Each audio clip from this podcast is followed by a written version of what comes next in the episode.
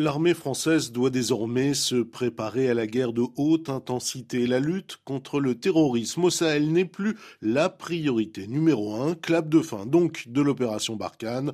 Quant à la nouvelle stratégie de la France en Afrique, elle sera finalisée d'ici six mois. Emmanuel Macron. Notre engagement aux côtés de nos partenaires en Afrique doit désormais être centré sur une logique de coopération et d'appui à leurs armées. Cela doit se traduire par un dispositif plus léger pour faire évoluer ensemble le statut le format et les missions des actuelles bases militaires françaises au Sahel et en Afrique de l'Ouest. De même, nos interventions doivent être mieux bornées dans le temps. Au fond, notre partenariat n'a de sens que s'il est un partenariat véritable, qui répond à l'expression de besoins explicites venant des armées africaines, et s'il s'inscrit en complémentarité des partenariats économiques, politiques et administratifs. La France s'entend aussi rester une puissance respectée grâce à l'arme nucléaire, moteur de l'autonomie stratégique européenne, dit le chef de l'État, clarifiant au passage ce que revêtent les intérêts vitaux du pays. Cette dorsale de notre sécurité, elle nous prémunit de toute agression d'origine étatique contre nos intérêts vitaux,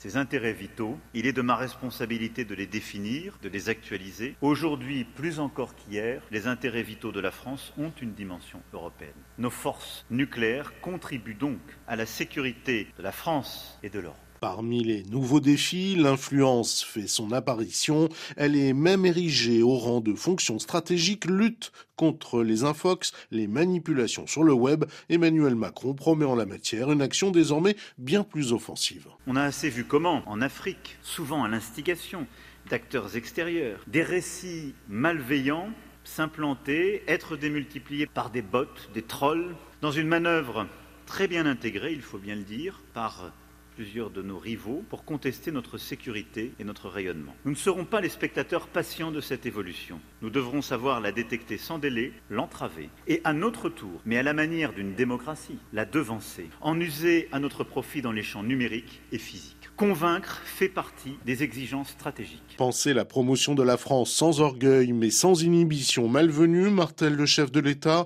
pour ne plus être passif dans les champs informationnels devenus espaces de confrontation à part entière.